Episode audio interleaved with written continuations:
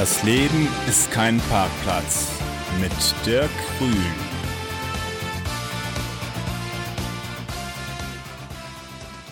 Hier ist das Freie Radio Kassel 105,8 mit der Sendung Das Leben ist kein Parkplatz und ich sage heute herzlich willkommen dem Gründer vom Institut für Umweltenergie Norbert Ort und äh, du hast noch ein bisschen Verstärkung mitgebracht, ähm, auch den Sandro Ort. Hallo ihr beiden. Hallo. Ja, hallo. Ja, habt ihr beide auch hier das Studio gut gefunden hier in Kassel? Kein Problem, war gut beschildert und äh, die Nachbarschaft kennt man auch. Die Nach gut. Nachbarschaft kennt man ja auch. Ja, zwischen dem Kaufhof und 10a haben wir noch ein bisschen Schleichwerbung gemacht. Da befindet sich das Freie Radio Kassel. Ja, in der Sendung sprechen wir darüber, was du für eine Vision hast, wie du die Vision gefunden hast und was das Institut für Umweltenergie genau macht, noch was es für eine Einzigartigkeit hat und was ihr mit dem Institut für die Umweltenergie für Nutzen den Menschen bringt. Und außerdem habt ihr auch drei Fragen an mich mitgebracht, wie alle Gäste. Erste Frage, was hier immer jeder auch in der Sendung mal bekommt, lautet, Norbert, was ist denn deine Vision? Tja, meine Vision. Ähm, ich beschäftige mich ähm, im Bereich von Klimaschutz, äh, so ein bisschen die Welt zu verbessern. Was heißt nicht zu verbessern, sondern äh, zu schützen im Rahmen das, was einer, äh, jetzt jeder für sich äh, machen kann. Und äh, das ist vor circa 20 Jahren schon so ein bisschen entstanden und äh, ja, ins Leben gerufen worden und ist dann nachher auch dann, wie die Engel dann geboren worden sind, noch weiter verstärkt worden. Was hinterlassen wir unseren Nachkommen ja, für eine Welt, in der sie leben? Wir werden es nicht mehr erreichen, das, was wir zerstören.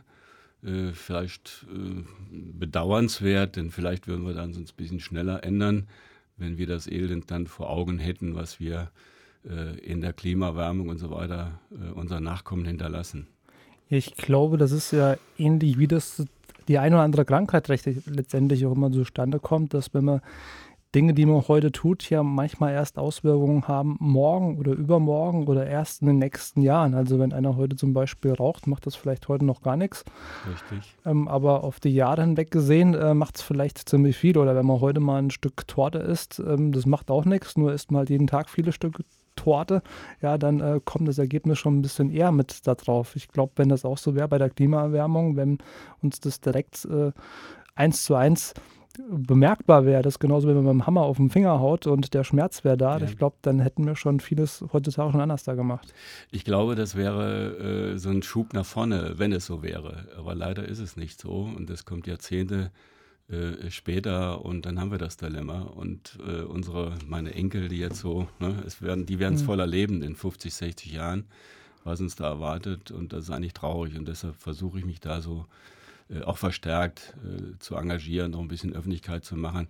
Denn man kann vieles in seinem eigenen äh, Bereich tun. Ob, äh, das Thema, was wir nachher noch ein bisschen vertiefen werden, das kann ich machen, das kostet mir nicht mehr Geld. Ich muss nur ein bisschen äh, anders äh, denken und damit umgehen. Das Thema Bewusstsein letztendlich äh, machen. Und da sind wir schon bei der zweiten Frage. Wann ist denn bei dir die Vision bewusst geworden? Du hast eben schon mal kurz was gesagt, so vor 20 Jahren ging es so ein bisschen los. Hast du da noch ein Ereignis, wo du sagst, Mensch, da ist mir so der erste Gedanke gekommen, wie ich spazieren gegangen war, wie ich im Bett gelegen habe, was ich auch immer gemacht habe? Ja, eigentlich, äh, ich komme so ein bisschen aus dem Baubereich, schon seit äh, Jahrzehnten und wir hatten dann so Mitte der 90er Jahre mal so die Idee, ein Haus äh, zu bauen, was dann keine Energiekosten mehr hat. Und da haben wir uns mit so verschiedenen Dingen beschäftigt und haben dann auch 1996 äh, eine Planung gemacht. Damals gab es dann auch aktuell 1995 die erste Wärmeschutzvorschrift. Äh, und unser Ziel war damals so die, die Hälfte der Heizkosten äh, zu haben. Und äh, da haben wir dann, damit man keine Fehler macht, mal ein Gutachten in Auftrag gegeben, was dann so die Heizung der Zukunft wäre. Und äh, das haben wir dann schon sehr genau gemacht und äh, kam dann leider als Empfehlung eine Ölheizung raus. Damals war auch der Ölpreis noch bei 22 Pfennig, was man dann auch so äh, schnell vergessen hat, so lange ist das noch gar nicht her. Aber äh, es wurde empfohlen, eine Lüftungsanlage einzubauen, weil Lüftung circa damals so 30 Prozent äh, Energiekosten spart. Kontrolliert lüften. Man hat aber damals auch schon so ein bisschen gewarnt vor diesem Zweigreissystem, dass man über Rohre wieder, wieder Wärme reinbringt, dass dann die Rohre verkeimen und dass dann eine Pflege äh, bedürftig ist. Und äh, wir haben uns dann für ein sogenanntes Einkreissystem entschieden, haben dann Luftwärmerückgewinnung äh, gemacht, aber damals auch noch nicht so mit dem Gedanken, Klimaschutz zu betreiben, sondern einfach um Energiekosten zu sparen. Der Klimaschutz kam dann so 1997 dazu, wie das Kyoto äh, die, die Verhandlungen da waren und das Protokoll dann verabschiedet worden ist, dann habe ich das zum ersten Mal so mit, unter dem Klimaschutzgedanken äh, betrachtet. Und so ist das jetzt in diesen, ich sag mal, letzten 20 Jahren bis heute gewachsen. Es gab dann immer so wieder äh, ein bisschen Veränderung. Also das Haus, wie gesagt, wurde dann gebaut. Äh, wir haben dann wirklich die Heizkosten halbiert im Verhältnis zur damaligen äh, Bauweise. Und äh, aber wie gesagt, dann war damals noch Öl der Energieträger und das haben wir dann also ab 99 umgestellt und haben dann Eisspeicher als Energielieferanten genutzt. Ähm, das ging dann so, ja, auch so fünf, sechs Jahre und so hat sich das immer weiterentwickelt bis zum heutigen Stand. Also damals aus der Idee, ähm, was Gutes für einen Geldbeutel zu machen, das war so äh, der Ursprung gewesen, um dann, dass sich jetzt so deine Vision daraus entwickelt hat letztendlich. Genau, mit dem, was man in diesem Bereich bauen äh, zum Klimaschutz äh, dazu beitragen kann. Und jede Kilowattstunde, die ich nicht aus Erdöl oder Gas bereitstellen kann, sondern sie regenerativ mittlerweile erzeuge, äh, trägt dazu bei, das Klima zu schützen. Wann kam denn bei dir dann die Idee zu sagen, diese Idee, die ich da habe und das, was ich zu Hause schon gemacht habe, getestet habe, umgesetzt habe, äh, dann auch in Unternehmen zu verwirklichen?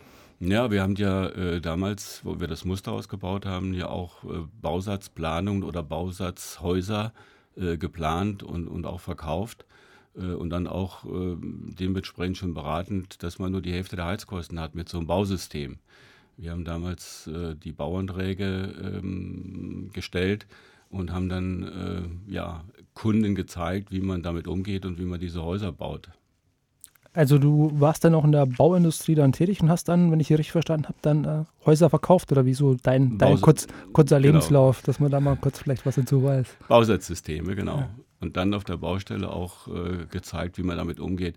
Es waren also keine äh, Häuser, die gebaut worden sind, sondern einfach, äh, man hat gezeigt, wie man baut an äh, selber Bauer, die dann auch versucht haben, etwas günstiger äh, ein Einfamilienhaus ja, zu bauen. Hast du da eine Ausbildung äh, im, im, Baubereich gemacht oder wieso dein, dein Werdegang? Nein, ich komme eigentlich aus, eine, aus der Kaufmann, von der Kaufmannseite her, wie das damals so war, Handelsschule, Wirtschaftsabitur äh, und, und, dann im kaufmännischen Bereich bin ich dann jahrelang äh, für auch einen Discounter unterwegs gewesen, habe da äh, all die Märkte geplant und geöffnet und äh, äh, betreut. Und auch immer unter dem Kostengesichtspunkt äh, war ich eigentlich immer so ein bisschen hobbymäßig im Bauen äh, beschäftigt. Und äh, dann habe ich das dann irgendwann ja, Mitte der 90er Jahre zu meinem Beruf gemacht. Das ist ja, glaube ich, auch das Erfolgsrezept insgesamt von den Gebrüder Aldi, dass die ja immer so diesen Blickwinkel auf diesen Kostenfaktor erstmal draufgelegt genau, genau, haben, oder? Genau. Hat sich das ein bisschen abgefärbt bei dir? Das, das, das, hat abgefärbt und, und alles, was ich heute hinterfrage, da äh, denke ich immer auch an die Kosten, die dabei entstehen. Und äh, das ist auch das, worüber heute wir reden, über das Effizienzhaus äh, Plus oder über die neue äh, Geschichte Effizienz 40 Plus dass man das unter den, Gesicht, äh, unter den Kostengesichtspunkten äh, auch planen kann und da gar keine Mehrkosten entstehen. Man muss halt eben nur wissen, wie man es macht. Was, was heißt das, das Effizienzhaus oder das, was hast du eben gerade gesagt, das Zins 40 Haus? Ja, es gibt ja ähm, den Begriff, äh, den auch die Bundesregierung oder die DENA mit ins Leben gerufen hat, dass man Effizienz, Effizienz immer mit Effizienz, Energieeffizienz in Verbindung bringt. Und da gibt es auch den Begriff Effizienzhaus und das fängt dann mit 70 an äh, was dann jetzt ab 1. April äh, auch nicht mehr gefördert wird, sondern es gibt dann nur noch Effizienz 50, 40, äh, 55, 40 und 40 plus. Das ist der Energiestandard, äh, der äh, ja auch über die Energiekosten schon aussagt, äh, wie hoch die sind. Je niedriger die Zahl, umso geringere Energiekosten habe ich. Das heißt also, es ist eine bessere Isolierung oder eine bessere Technik in diesem Haus äh, teilweise halt mit eingebaut, dass ja, ich dann ja. nur noch 40 Prozent oder gibt es da irgendeinen Faktor, wie man dann auf diese, diese Zahl kommt, äh, 55, 40? Ja, das ist dann, es gibt ein Referenzhaus und da muss die Energie dementsprechend besser sein. Und das drückt diese Prozentzahl aus. Das ist nicht nur eine äh, Geschichte, wie man es erreichen kann, sondern es ist äh, ein komplettes, ein komplexes äh, Gebilde. Da gehört die Gebäudehülle dazu, da gehört die Technik, die Wärmerückgewinnung, der Wärmerückgewinnungsgrad dazu und das alles wird ähm, in diese Effizienz reingepackt. Und dann ist, sind das auch dann die Primär- oder diese äh, Zahlen, wo dann auch Fördermittel äh, vom Staat dafür bereitgestellt werden, dass man das umsetzt und baut. Also der Staat unterstützt die ganze Sache. Ja. Zurück nochmal zu dir.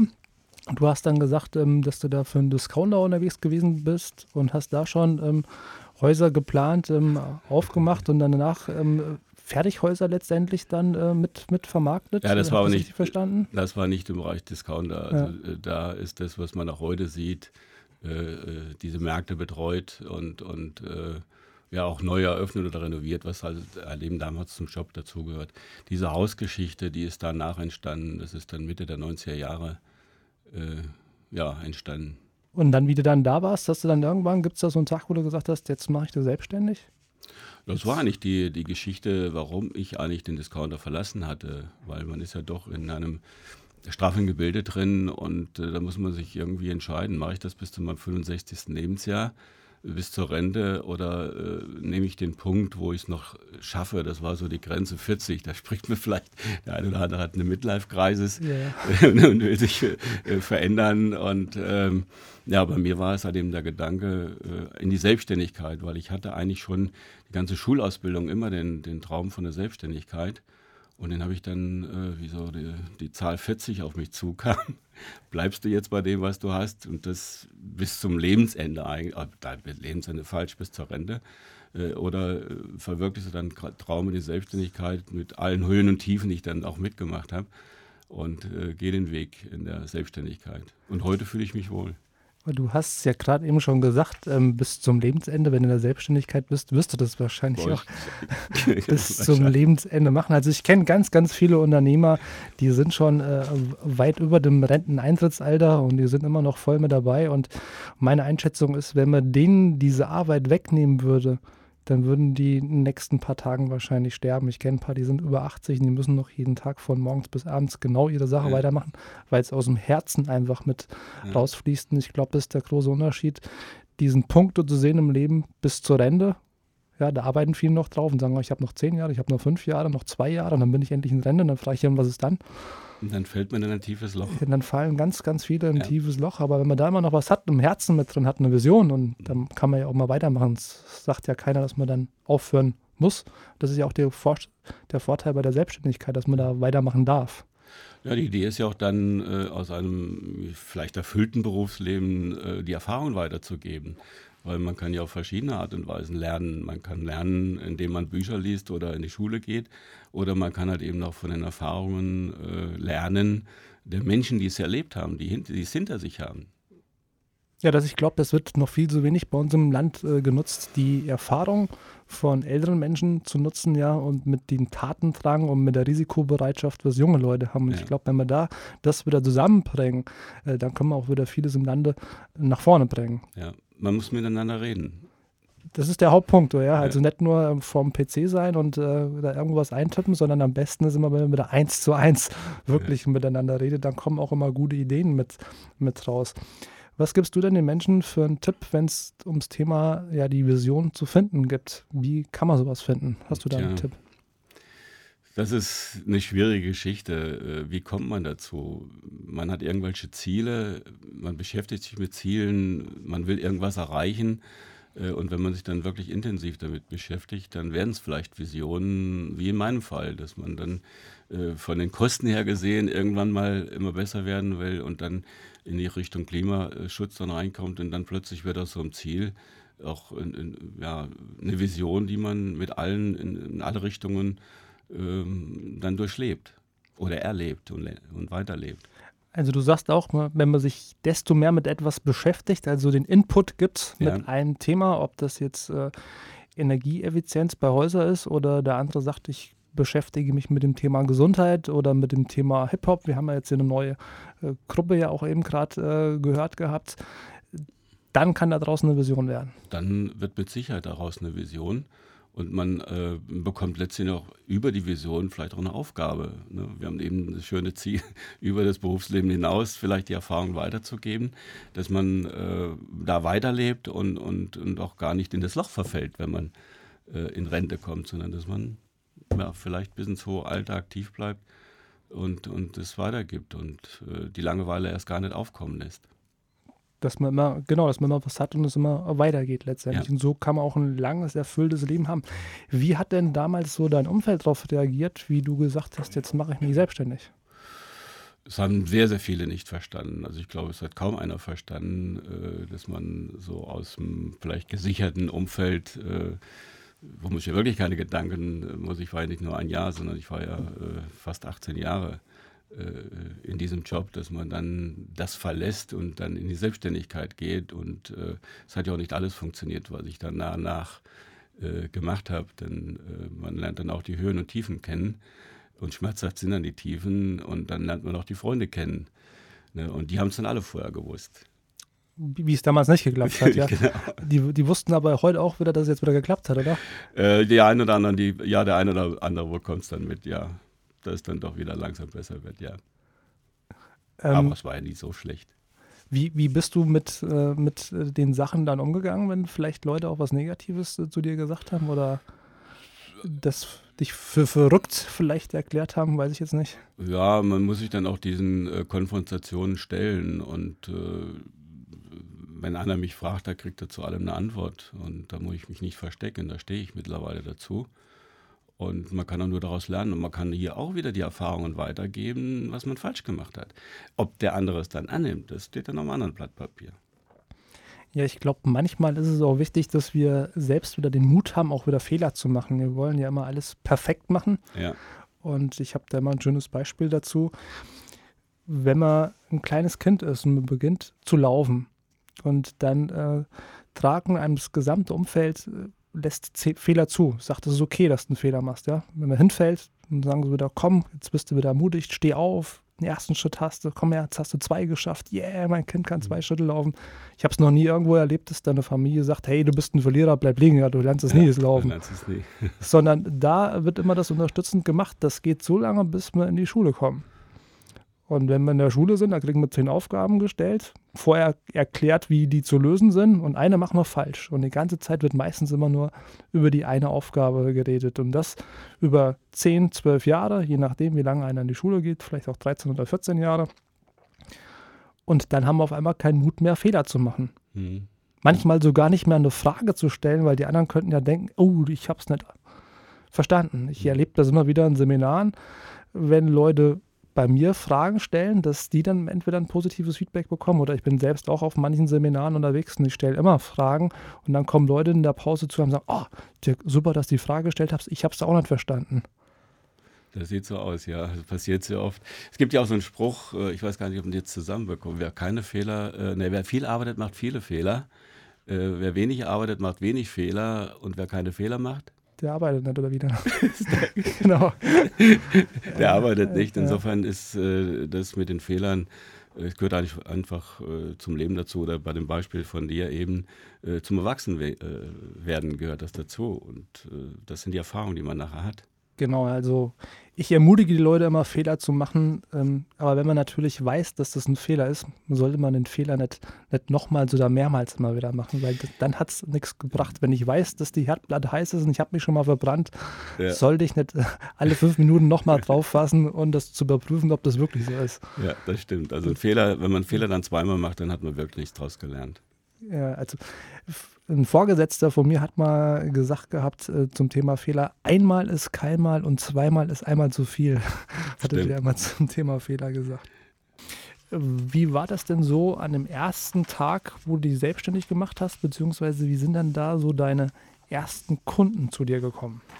Ja, das äh, hat halt eben angefangen mit dem Musterhaus. Man hat Werbung äh, gemacht, man hat Besichtigungen äh, veranstaltet, informiert über die Vor- und Nachteile. Äh, und da ist halt eben auch ähm, so gewesen, dass zwangsläufig dann auch Bauinteressenten dabei bleiben und das verwirklichen, was wir damals gemacht haben. Und im Grunde genommen machen wir es eigentlich heute noch, ähm, dass wir ähnlich vorgehen, uns auf Messen präsentieren, nur mit dem halt eben riesen Vorteil, diese Erfahrung der 20 Jahre weiterzugeben. Und wir haben seit, äh, ja, man kann sagen, seit fünf Jahren äh, das, was wir realisieren, energieautarke Häuser, die sich bilanzierend selber äh, versorgen, also weder Haushaltsstromkosten haben noch ähm, Kosten haben für Heizung, Lüftung, Warmwasser. Ähm, dass es bilanzierend immer noch ein Überschuss äh, erzielt wird und das ist auch die Bezeichnung äh, im Haustyp Effizienzhaus ist die eine Geschichte und das Plus deutet oder zeigt den Überschuss an, den ich erwirtschafte. Das heißt also, wenn jemand so ein Konzept jetzt umsetzt und für sich in ein oder zwei Familienhaus plant oder mehr Familienhaus, äh, ist also kein, sind keine Grenzen gesetzt. Es geht also auch da, ähm, dass man es umsetzt und sich von Energiekosten verabschieden kann. Das heißt also, ihr bringt den hauptsächlichen Nutzen schon bei Neubauten oder auch bei äh, Häusern, die bereits bestehen? Im Sanierungsbereich, also wir äh, unterscheiden das. Effizienzhaus Plus Bereich ist der Neubau. Effizienzhaus Plus im Altbau, im Bestand wird also sehr schwierig sein zu realisieren. Aber auch hier gibt es sehr viele äh, Möglichkeiten, gewisse Dinge umzusetzen und da auch immer äh, unter dem Gesichtspunkt der Kosten. Ähm, es gibt da mittlerweile ähm, eine Vielzahl von ausgebildeten Menschen, die sowas können ähm, die man auch bei uns anfragen kann, die man aber über die DENA anfragen kann, KW, BAFA. Ähm, da gibt es so äh, Datenbanken, wo diese Expertenliste geführt wird.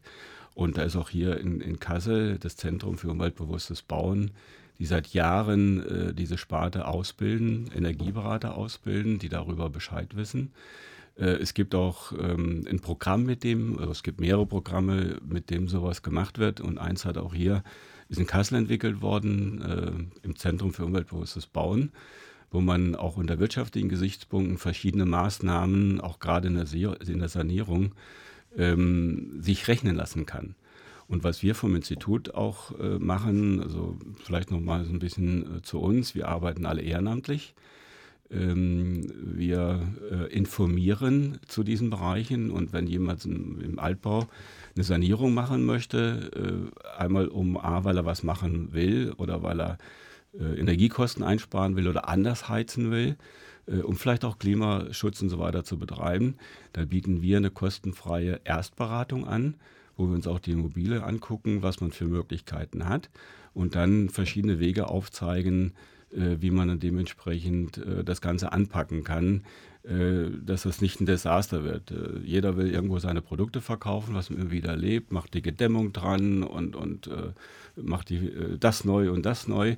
Das, das kommt darauf an, ob dann der Heizungsinstallateur die ja. Überprüfung macht oder dann der, der äh, Gebäudesanierer von außen, der, der, der Verputzer, Ma Maler oder wie heißen die dann? Ja, Verputzer, Maler, ja, ja, äh, wie sie alle heißen. Da, oder der Fensterbauer gerade mal um Oder der Fenster, Fensterbauer.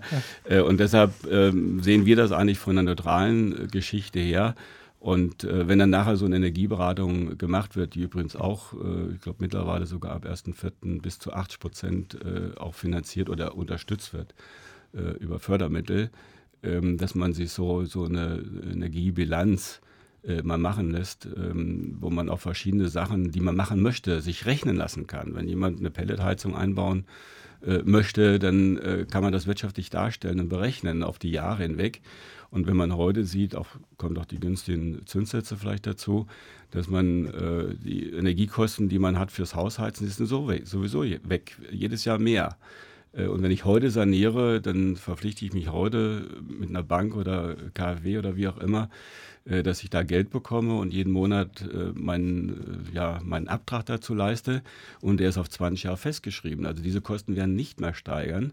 Und wenn ich dadurch meine Heizkosten halbiere oder drittle, äh, äh, dann habe ich äh, jeden Monat eigentlich einen Gewinn, weil keine Steigerungen mehr auf diese Energiekosten draufkommen. Und das kann man heute rechnen. Da muss man sich nichts erzählen lassen. Macht 20 cm Dämmung dran oder Wärmedämmverbundsystem. Das ist nicht immer das Heilmittel. Es gibt viele Wege, die nach Rom führen. Und da kann man das monetär sehen, wenn man so eine Analyse sich machen lässt, wie mein Ersparnis im Verhältnis vielleicht äh, zu Pelle, zu einer Wärmepumpe oder äh, zum anderen Energieträger ist. Oder wie ist die Ersparnis beim Wärmedämmverbundsystem, wie ist der Ersparnis bei der Einbau einer Lüftungsanlage, Dach, Dachdämmung, Kellerdämmung. Und man kann auch in diesem Rahmen von diesen Analysen auch sehen, was kann ich selber dazu beitragen. Man muss nicht immer äh, ja, sich Handwerker nehmen. Man kann gewisse Dinge selber beitragen. Wobei Fenstereinbau, denke ich mal, das sind so Sachen, die gehen nicht. Oder wenn ich anfange, Putz dran zu bringen, wenn man das nicht kann, ist das auch ein bisschen schwierig. Aber es gibt Dinge wie Kellerdeckendämmung oder Dachdecken äh, oder Dämmung, das kann man, äh, da kann man gewisse Dinge helfen und in Eigenleistung machen. Aber wichtig ähm, für uns ist eigentlich, dass man in so einer Initialberatung mal aufzeigen kann, welche Wege es überhaupt gibt. Und äh, äh, das ist eine Stunde Zeit, die man äh, ja, aufbringen muss. Und dann sieht man, äh, welche Möglichkeiten man hat. Und dann sagt man, okay, jetzt will ich was tun. Denn der Sanierungs äh, in Deutschland im Moment liegt irgendwo bei 0,5 Prozent. Also von ganz Deutschland, was an Baukosten da ist? Nee, was, was, was, saniert wird, die Sanierungsrate, ja. Äh, ja. was da, das ist also wesentlich, äh, viel zu wenig. Ich weiß aus der Praxis, da wo wir solche Beratungen gemacht haben, äh, ist saniert worden und, und das ist alles positiv, äh, auch von den Energiekosten her. Die Berechnungen, die da gemacht worden sind, sind dann nachher eingetroffen äh, nach der Realisierung und man hat ein anderes Haus, man kann sich wohlfühlen. Ist nicht so wie beim Berliner Flughafen. Bei Nein, das ist eigentlich dann nicht so. das Ganze ist überschaubar. Äh, und dann in diesem Rahmen, wie gesagt, kann ich dann auch Einzelmaßnahmen, ich muss nicht immer alles machen. Es kommt immer, wo, ich, wo ist die Ersparnis am größten. Wenn ich mit einer Maßnahme meine Heizkosten halbieren kann, dann lasse ich es vielleicht bei der einen Maßnahme. Oder wenn ich sage, okay, äh, ich will alles machen, dann, dann macht man alles. Ne? solange wie unterm Strich eine Ersparnis übrig bleibt und dann die Vorteile dazukommen, das ist ja ein ganz anderes Lebensgefühl, äh, was in diesen Häusern dann entsteht. Ich, ich habe die Kältestrahlung der Wände weg, die, die Fenster ziehen nicht mehr. Äh, ich tue letztendlich dann mit allem Ersparten, was unser Ziel ist, was für die Umwelt. Also das, die Kombination zwischen diesen beiden Punkten. Wie geht ihr genau dann immer vor? Ist das der erste Schritt äh, dann, wenn bei euch jemand anruft, der sagt, ich habe jetzt äh, in irgendeiner Ortschaft oder hier in Kassel mein Haus und äh, ich will das einfach mal durchrechnen lassen, damit ich mir einfach mal vielleicht mal selbst ein Bild machen kann, was da zu tun ist oder was da nicht zu tun ist? Entscheidend eigentlich ist immer, dass man sich das Haus, die Immobilie selber äh, mal anguckt, äh, wie das aussieht. Also aus der Entfernung so eine Diagnose zu machen, ist immer ein bisschen schwierig. Äh, wenn ich krank bin, gehe ich auch zum Arzt äh, und, und stelle mich vor und der untersucht mich. Und so guckt man sich dann auch anhand äh, von drei Jahren rückwirkend Energiedaten an, Heizkosten, Wasser, Strom und so weiter und guckt dann oder analysiert, gibt es ein gewisses Prozedere, was man dann durchgeht wie eine Checkliste was es für Möglichkeiten gibt. Und, und da steht dann äh, irgendwo die Entscheidung, jawohl, ich lasse jetzt eine richtige ähm, eine Energieberatung machen mit allem drum und dran, ne, wo ich dann nachher, das geht dann von 50 bis 100 Seiten, was so eine äh, Energieberatung oder so, so ein Bericht dann nachher aussagt. Ne, und da sind auch äh, die Lösungsmöglichkeiten, die man selber tendiert, Tele, Pellets oder Wärmepumpe, äh, wirtschaftlich dargestellt und dokumentiert, auch auf die Jahre der Finanzierung her. Also das kann man schon ganz toll sehen. Wo, ist, äh, wo sind meine jetzigen Kosten? Ne, das Geld ist weg, oder äh, wo sind die Kosten, ähm, wenn ich jetzt die Sanierungen mache, was bleibt unterm Strich nachher übrig? Und wenn man das ganz äh, im Verhältnis so richtig sieht und vielleicht auch mit so ein paar Fachleuten dann bespricht, dann äh, kommt unterm Strich schon äh, ein Plus raus, was ich spare. Was, was muss jemanden an, an Zeit und an Geld, kann man das ungefähr sagen, äh, denn äh, investieren, damit er überhaupt mal eine Beratung dann hat, wo er sagt, jetzt habe ich eine Grundlage, um ja. weitere Entscheidungen zu treffen? Also diese, diese Initialberatung, äh, was wir machen, diese Stunde, das machen wir, das machen wir, wie gesagt, kostenfrei. Dafür machen wir das Ganze im Institut ehrenamtlich. Und danach, wenn man dann an einen zertifizierten Energieberater zum Beispiel so einen Auftrag äh, erteilt. Da stehen so um die 14, 1200, 1400 Euro Kosten für diese Analyse und für den Energiebericht. Und das wird dann äh, bis zu 800 Euro auch gefördert. Das heißt, im Endeffekt bleiben da 400, 500 Euro übrig. aber ich kriege wirklich fundamentiert einen Ansatz, äh, welche Schritte ich machen kann. Und dann liegt es bei mir, wie ich das äh, dann vorgehe. Dann kann ich mir äh, Dachdecker oder Zimmerleute, Fensterbauer nehmen und kann sagen, hier, das ist das, die Anforderung, die ist gerechnet, machen wir mal einen Preis. Ne, und da äh, gibt es dann die Möglichkeiten, da drei, vier äh, Angebote mir einzuholen oder äh, je mehr Angebote ich habe, umso mehr kann ich vergleichen. Aber die, die ähm, Energiegeschichte, die ich äh, auch reinhaben will, die ist definiert. Ne, das heißt also auch der Anbieter ist an eine Vorgabe gebunden, dass ich Äpfel mit Äpfel vergleichen kann und nicht Birnen mit Birnen. Und das ist auch wichtig äh, bei der Entscheidung, dass ich nicht nachher äh, 20.000 ausgebe und ich jetzt auch für 15 bekommen, weil die Parameter werden im, im, Bericht festgehalten, was für Fenster rein sollen. Dann ist die Qualität definiert, ne, um das, das Ziel auch nachher zu erreichen. Und da ist auch der Hersteller äh, dran gebunden oder der, der Handwerker, dass das auch eingebaut wird, was da äh, ja, im Bericht steht als mhm. Empfehlung. Und nicht, also es könnte auch sein, es gibt noch was höherwertiges, aber das würde jetzt in dem Fall vielleicht gar keinen Sinn machen. Es würde einfach nur die Kosten nach oben ziehen, sozusagen. Wir nehmen dann ein etwas niederwertiges Fenster zum Beispiel. Mm, ja, ich möchte das nicht mal so ja. äh, äh, definieren. Ich kann mir das dann auch in dem Gespräch mit diesem, mit dem Energieberater berechnen lassen. Ne? Wenn ich jetzt äh, sage, ein Standardfenster mhm. und ich sage, ich möchte doch lieber eine bessere Qualität haben, dass der in der Lage ist, dann Kosten und Nutzen gegenüberzustellen. Und dann treffe ich die Entscheidung. Das ist immer so eine, so, so eine Sache, wenn ich es schriftlich, also schwarz auf weiß habe, äh, fällt die Entscheidung dann doch besser äh, vielleicht zu der höheren wertigen Variante aus, weil der Nutzen auch wieder höher ist. Klar, wenn man, wenn man das äh, klar mal abchecken kann, ja, ja, Was, was, was ist der Nutzen? Ich glaube, äh, da haben wir sowieso in Deutschland manchmal so ein bisschen ein Problem, weil viele fragen mal, was kostet es denn, ja? Ja. mal geguckt, was kostet und ich sage mal, das sind immer alles Konsumenten. Ja. Wenn man mal einmal fragen, anfangen zu fragen, ja, was bringt mir das Ganze? Kosten. Weil dann nutzen. kann man nämlich dann ähm, auch anfangen zu investieren. Ja. Und das ist der große Unterschied ja zwischen Investor und äh, einem, der letztendlich nur Verbraucher ist, ja, der ja. man nur fragt, was kostet denn? Also das kann ich nur jedem mal ans Herz legen, sich bei allen Investitionen zu fragen, was bringt mir das, bevor man fragt, was kostet das? Ja. Und dann sieht das nämlich wieder im Verhältnis ganz, ganz anders aus. Wenn man das für sich erkannt hat und sagt auch hier, das ist ein Nutzen für mich, den will ich auch jetzt äh, so haben. Du hast gerade eben angesprochen, dass es auch wenig Häuser saniert werden. Ich komme selbst gebürtig aus dem vom Vogelsberg, vom kleinen Dorf. Und da habe ich auch gesehen, so oder mal die Beobachtung in den letzten Jahren, dass der Ortskern da sterben die alten Menschen weg und die Kinder, die noch am Dorf geblieben sind, die haben meistens immer neue Häuser neben dem Dorf gebaut und innen drin ist fast gar nichts passiert. Also sind manche Häuser, die auch wahrscheinlich die nächsten Jahre, wenn das nicht irgendjemanden kauft und saniert, wahrscheinlich sogar ver verfallen dann. Ja, kommt die Abrissbirne. Macht wieder Platz für, ja, neue, ja. für neue Häuser.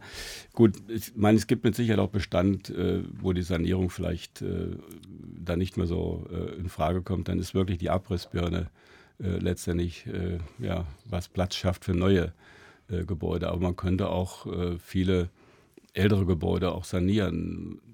Der Ansatzpunkt, wir haben eben drüber gesprochen, wäre äh, so eine Energieberatung, wo es wirklich mal auf Herz und Nieren alles gecheckt wird. Äh, wie beim Menschen ein Kerncheck, dass man das mit der Immobilie macht und dann guckt, was kann man damit machen. Denn auch alte Gebäude, wenn sie von außen dann hübsch gemacht werden mit Fassade und Fenster, sehen dann wieder äh, äh, lebenswert aus und wenn dann von der Technik her das aktualisiert wird. Denn in der Regel äh, haben wir hier auch äh, Immobilien, die bezahlt sind, wo keine Finanzierungen mehr drauf sind, wo es auch kein Problem eigentlich ist, solche Sanierungskosten reinzubringen und äh, zu investieren. Man muss nur den, den Mut mal irgendwann packen und sagen, ich will was. Und da ist immer so meine Erfahrung, wenn jemand sanieren will, der tut es, aber das ist diese kleine Zahl. Wenn man aber Menschen aktiv ansprechen würde und sagt, Mensch, denk einfach mal drüber nach, nimm doch mal die Stunde Zeit oder investiere mal in einen Energieberater ähm, äh, und lass das mal checken, und damit du weißt, was du machen kannst, dann fallen noch verschiedene Entscheidungen mit Sicherheit einfacher.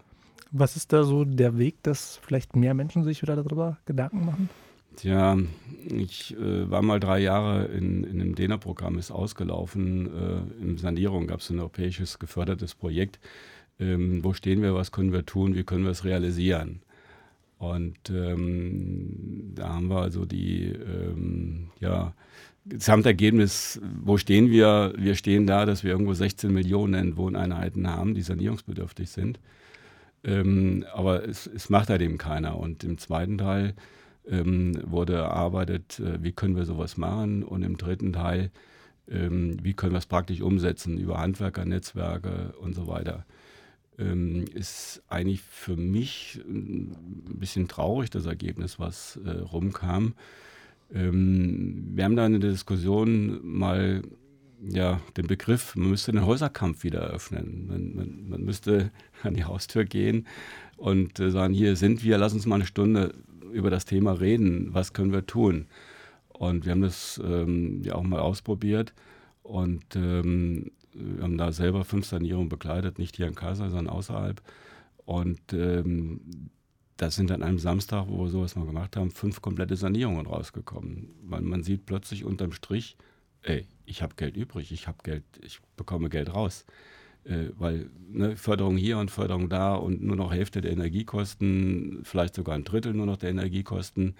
Und dann mittlerweile muss man auch dazu sagen, ob das die Photovoltaik ist oder äh, Energiespeicher, die immer mehr kommen werden, die tragen alle dazu bei, dass auch ein Stück unabhängig werde.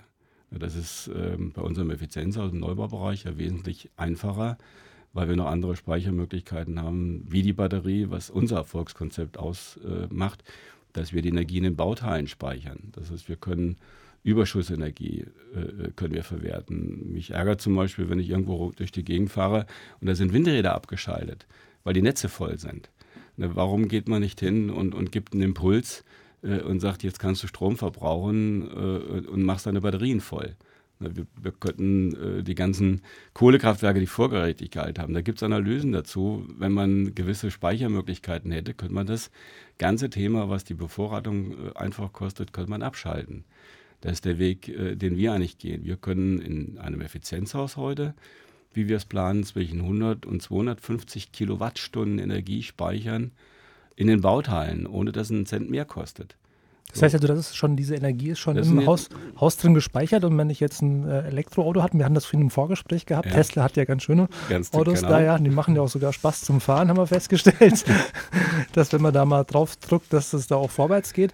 Also ich könnte dann auch mit diesem Energieüberschuss, den ich habe, letztendlich sogar mein Auto dann tanken, oder? Mit diesem Energieeinschuss, äh, Überschuss, wenn ich es in den Bauteilen gespeichert habe, äh, das geht nicht, das ist kein Strom, sondern dieser Strom, den wir über die PV-Anlage erzeugen, wird umgewandelt in Wärme. Und die kann ich nicht mehr zurückverstromen, aber das ist meine Heizenergie, die ich nicht mehr äh, dann einkaufen muss, sondern äh, die speichere in den Bauteilen.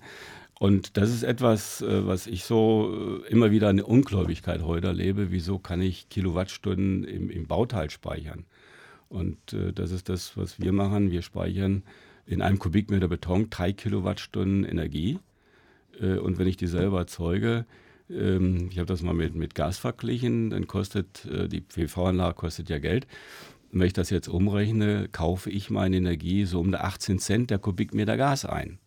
Das ist ein Bruchteil von dem, was man normal fürs Gas bezahlt. Und da ich hier so ein Haus heute äh, baue und mache, dann kostet auch mein Kubikmeter Gas in 20 Jahren noch 18 Cent. Und irgendwann ist die PV-Anlage bezahlt, dann kostet mein Kubikmeter Gas nur noch Reparaturen. Und das ist das, wie wir im Effizienzhaus das machen. Nur diesen thermischen, äh, diese thermische Kilowattstunde kann ich nicht mehr in Strom zurückwandeln. Das geht dann mittlerweile in, äh, mit Batterien, äh, siehe äh, Tesla oder andere Hersteller. Äh, ich war da in, in München auf einer Messe, da waren fünf Hallen mit Batterien, mit Batterietechnologien, die jetzt auf den Markt okay. kommen werden. Ja. Ähm, aber das ist auch so ein, so ein Thema, es muss ja, bekannter gemacht werden, dass sowas nicht unbedingt mehr Geld kostet, sondern äh, dass es eigentlich vorhandene Technik ist. Und äh, ich habe es Anfang oder eben gesagt, die PV-Anlagen sind so vom Preis her äh, auch für jeden erschwinglich geworden. Ich produziere selber meinen Strom irgendwo um die 9 Cent. Ich muss nur gucken, dass ich ihn dann nutze. Und das Problem ist halt, die Sonne scheint äh, selten dann, wenn ich am Herd stehe und koche. Mhm.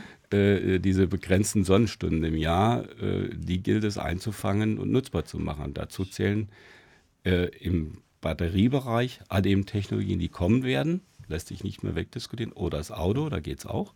Kann ich abends, kann ich Fernsehen gucken mit der gespeicherten äh, Energie. oder stationäre Batterien, die es abends beim Fernsehgucken äh, wieder zurückspeisen und mir wiedergeben. Ähm, wenn ich heute meinen Strom kaufe, zahle ich 28, 29 Cent für die Kilowattstunde. Wenn ich ihn selber produziere, liege ich bei 9, 10. Je nachdem, wie viel Geld oder nach Anbieter oder Modulen gibt es ja auch noch Unterschiede, äh, wie ich das rechne. Aber ich habe ungefähr, das kann man sagen, über den Daumen so ein Drittel nur der Kosten. Die Aufgabe ist immer über Management, sie dann zu nutzen. Also das heißt äh, letztendlich, wenn die Leute wieder das Bewusstsein haben, ja, was im Geldbeutel passiert, das war ja auch dein Ursprung gewesen, wo du ja. das erste Haus ja dementsprechend umgebaut hast. Wenn das wieder mehr da ist, dieses Bewusstsein, dann kann man auch ganz, ganz viel für die Umwelt letztendlich tun. Ja. Das Problem, ähm, was ich eigentlich so sehe in der ganzen Geschichte, ähm, es gibt kaum eine Industrie oder die Industrie, die will es äh, nicht, weil die lieber äh, teure Techniken äh, verkaufen. Also das, was wir zum Beispiel einsetzen, heute im Effizienzhaus ist ja, im Grunde genommen eine Klick-Klack-Geschichte. Äh, ich stelle nur noch eine, eine, Temperatur ein, die ich haben will, sagen wir von 24 Grad, wenn die Sonne scheint. Dann kann ich meine Energie speichern in den Bauteilen und lasse dann die Temperatur runtergehen äh, auf 20 Grad äh, oder tiefer, wenn ich geizig bin, äh, wenn ich Strom kaufen muss oder aus dem Netz beziehen muss. Äh, das kann ich jonglieren. Da brauche ich nur zwei Zahlen zu programmieren. Und da ist jede Steuerung äh, eine Technik, was mir die Industrie verkauft, äh, brauche ich eigentlich nicht. Ne? Denn äh, was da alles so gibt, das Ding, das, wie wir es machen, muss nur an- und ausgehen. Ne? Und äh, ähm, so programmiert sein, wenn ich äh, kostenlos meinen Strom habe, das muss automatisch funktionieren und das ist heute auch äh, kein Problem. Man kann bis zu drei Tagen die Sonnenstunden vorprogrammieren und kann das Ganze äh, einfach über eine App, da reden wir nicht mehr über Kosten, aber wenn ich mit einer Technik das umsetzen will, was mir die Industrie verkauft, dann äh, muss ich da aber Tausende von Euros ausgeben. Und das, was wir heute machen, eine App, die lade ich mir runter und das funktioniert. Wie können denn die Menschen mit dir in Kontakt treten, um sowas umzusetzen dann?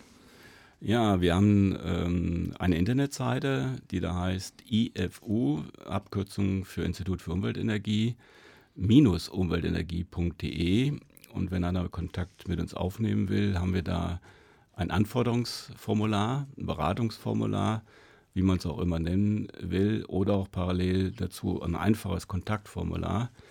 Ähm, ausfüllen, an uns mailen und da werden wir auf Sie zurückkommen und besprechen, was wir füreinander miteinander tun können. Ja, wer das Ganze jetzt nicht mitschreiben konnte, kann auch gerne nochmal bei mir dann auf der Webseite gucke, gucken, www.gewohnheitsdesigner.de, da wo dann auch der Podcast von dieser Sendung wieder zu hören ist. Da gibt es dann auch nochmal einen Link auf die Seite von dem Norbert Ort von dem Institut für Umweltenergie. Kommen wir zum letzten Part der Sendung, dann drehen wir die ganze Sache ja mal um. Und zwar haben dann immer die Gäste Fragen an mich, an den Gewohnheitsdesigner. Was hast du denn für Fragen mitgebracht. Was ist denn deine erste Frage? Ja, einmal die Frage, Gewohnheitsdesigner ist ja äh, schon ein außergewöhnlicher Begriff. Äh, erklärst du mal bitte genau, was du da, was, was dahinter verbirgt. Was sich hinter einem Gewohnheitsdesigner verbirgt. Der ist ein Widerspruch in sich selbst immer, das Wort Gewohnheitsdesigner, weil Gewohnheit ist ja immer was Langfristiges und Design ist ja immer was Neues, was Neues äh, zu machen. Und ich helfe den Menschen ganz einfach aus einem guten Vorsatz, daraus wieder eine Gewohnheit zu machen. Weil unser Leben besteht fast zu 100 Prozent aus Gewohnheiten. Wir stehen ungefähr um die gleiche Uhrzeit morgens immer wieder auf ähm, erster Schritt, ob man ins Bad gehen oder in die Küche gehen, ist immer das Gleiche. Es sind immer die Gewohnheiten. Und wenn man im Leben was ändern will, dann kann man bei den Gewohnheiten mit ansetzen. Also wenn man einen guten Vorsatz hat, um den umzusetzen, ähm, heißt es Gewohnheiten ändern. Und da helfe ich dann den Menschen, Gewohnheiten zu ändern, wenn sie einen guten Vorsatz haben. Damit es dann auch wirklich umgesetzt wird und der Vorsatz nicht nur von Silvester bis zum 1. Januar anhalten. Dann immer. Was, sehr, was sehr oft der Fall ist. Was sehr, leider sehr, sehr oft der Fall ist, ja. Man will es ändern und, und dann äh, anderer Gedanke und schon wieder vergessen. Genau. Ja. Zack, ist es wieder weg. Aber dann war es vielleicht auch gar nicht so wichtig, diesen das, Vorsatz umzusetzen. Ja, genau. Ja. Okay. Ähm, das nächste wäre jetzt die zweite Frage. Ähm, was ist nun deine Meinung zum Thema Klimaschutz? Ja, ich finde, dass es ein ganz äh, wichtiges Thema ist zum Klimaschutz. Ähm, wir hatten das ja im Vorgespräch auch schon mal ganz kurz äh, mit angesprochen. Ich finde es ein Wahnsinn, dass wir in den letzten 50 Jahren die Welt klimatechnisch oder überhaupt umwelttechnisch wesentlich mehr verändert haben als diese 200.000 Jahre, wo es uns Menschen gibt. Also was man weiß, vielleicht gibt es uns vielleicht auch ein bisschen länger, aber was wir da alles zerstört haben. Und der Erde wird es wahrscheinlich egal sein, ob es hier noch Menschen gibt oder keine Menschen gibt. Ich glaube nur, wenn wir in, diesen, in dieser Geschwindigkeit die Umwelt weiter so zerstören, wie wir das die letzten 50 Jahre gemacht haben, dass wir unsere eigene Lebensgrundlage letztendlich für die Zukunft als Menschen nehmen die Erde wird vielleicht in 100 und 200.000 Jahren sich wieder regeneriert haben, wie auch immer. Die wird sich wahrscheinlich weiterdrehen. Aber der Punkt für uns Menschen, ob es uns dann noch weiter gibt, vielleicht geht es uns dann wie den Dinosauriern. Und das, um das zu verhindern, glaube ich, ist es schon sehr, sehr, sehr viel wert, wenn wir alles dafür tun, um die Umwelt zu schonen und auch somit das Klima zu schonen. Sehr gut. Die äh, nächste Frage, dritte Frage ähm, wäre nun, ich habe jetzt sehr kompetenten Menschen jetzt kennengelernt, auch hinter dem Mikrofon. Ähm, die Frage ist, wann gibt es Sie im Fernsehen? Wann gibt es mich im Fernsehen? das weiß ich nicht, wenn es mal Anfragen gibt, ähm, ob man daraus auch mal eine Fernsehsendung äh, machen. Das Leben ist kein Parkplatz, aber was es in Zukunft äh, geben wird, ähm, und das wird schon in naher Zukunft sein. Äh, es wird äh, eine YouTube-Reihe geben, wo es sowas ähnliches da ist, kann ich jetzt schon mal sagen, wie wir das jetzt hier im Radio machen, nur ganz kurz und klein kompakt gemacht. Und wenn irgendein Fernsehsender äh, Interesse daran hat, dass man das in Fernseh Projekt mit reinpacken, ähm, einfach ähm, hier beim Freien Radio Kassel anrufen oder auf die Webseite gehen, www.gewohnheitsdesigner.de, da gibt es die Kontaktdaten, da bin ich auch für alles zu haben, auch so eine Sendung im Fernsehen zu machen. Ja, prima. Ja, ich habe gerade eben auf die Uhr geguckt und gesehen, äh, die Stunde ist wie im Fluge vergangen. Ähm, hast du denn noch einen abschließenden Satz, einen ganz kurzen an die Hörer? Mir hat es viel Spaß gemacht, mit dir hier die Sendung zu machen. Ja, danke gleichfalls. Was hast du noch für einen Satz für die ja, Hörer? Ich habe noch einen, äh, vielleicht, ja, Kernsatz ist auch verkehrt, aber wenn man äh, so eine Effizienzhaus Plus, wie wir es jetzt ähm, mal kurz oder besprochen haben, ähm, macht äh, oder realisiert, spart man alleine ähm, durch diese die, die andere Bauweise, dass wir die Gebäude jetzt erdreich dämmen, bei jedem Haus 5.000 bis 6.000 Kilogramm CO2 jedes Jahr. Ähm, das ist eigentlich dann auch so ein Ansatz, was wieder zum Institut passt, wo wir gerne ähm, das nach draußen bringen wollen, äh, ohne dass ich da irgendwas Geld investieren möchte, nur dass ich es anders mache, nicht auf dem Beton dämmen, sondern unter dem Beton dämmen, ist dieser Ersparnis zu erreichen und äh, 5.000 bis 6.000 äh, bis 6.000 Kilogramm CO2. Ich habe es mal äh, hochgerechnet bei 130.000 Häusern, die in Deutschland gebaut werden äh, kommen da 650 Millionen Kilogramm CO2 jedes Jahr an Ersparnis raus. Wäre vielleicht auch mal ein Aufruf an die Politik, darüber nachzudenken, wenn man Neubaugebiete äh, erschließt, darüber nachzudenken, dass man keine feste Masse, Beton ist feste Masse, aufs Erdreich legt und dadurch die Energieflüsse ins Erdreich äh, begünstigt, weil Beton leitet die mhm. Masse, die Wärme des Hauses ins Erdreich. Äh, und das kann ich verhindern alleine, dass ich nicht mehr obendrauf mit äh, Dämmung und Estrich das Ganze mache, sondern einfach unten drunter und damit die ganze Geschichte vermeide und die Wärmebrücken vermeide. Und das ist die Ersparnis, die bei rauskommt, ohne dass ich dafür ein bisschen Geld in die Hand nehmen muss. Also alles fängt ganz weit unten, ganz weit in uns drin an, Nein, ob schon. das die Vis Vision ist oder ob das auch im Hausbau ist. Ich wünsche euch alle ein schönes Wochenende Morgen gibt es die Wiederholung von der Sendung von 9 bis 10 Uhr und wie gesagt dann als Podcast. Hier geht es weiter mit der, mit der Sendung Themenwechsel. Euch ein schönes Wochenende, viel Power und geniale Gewohnheiten, bis es zum nächsten Mal wieder heißt, das Leben ist kein Parkplatz.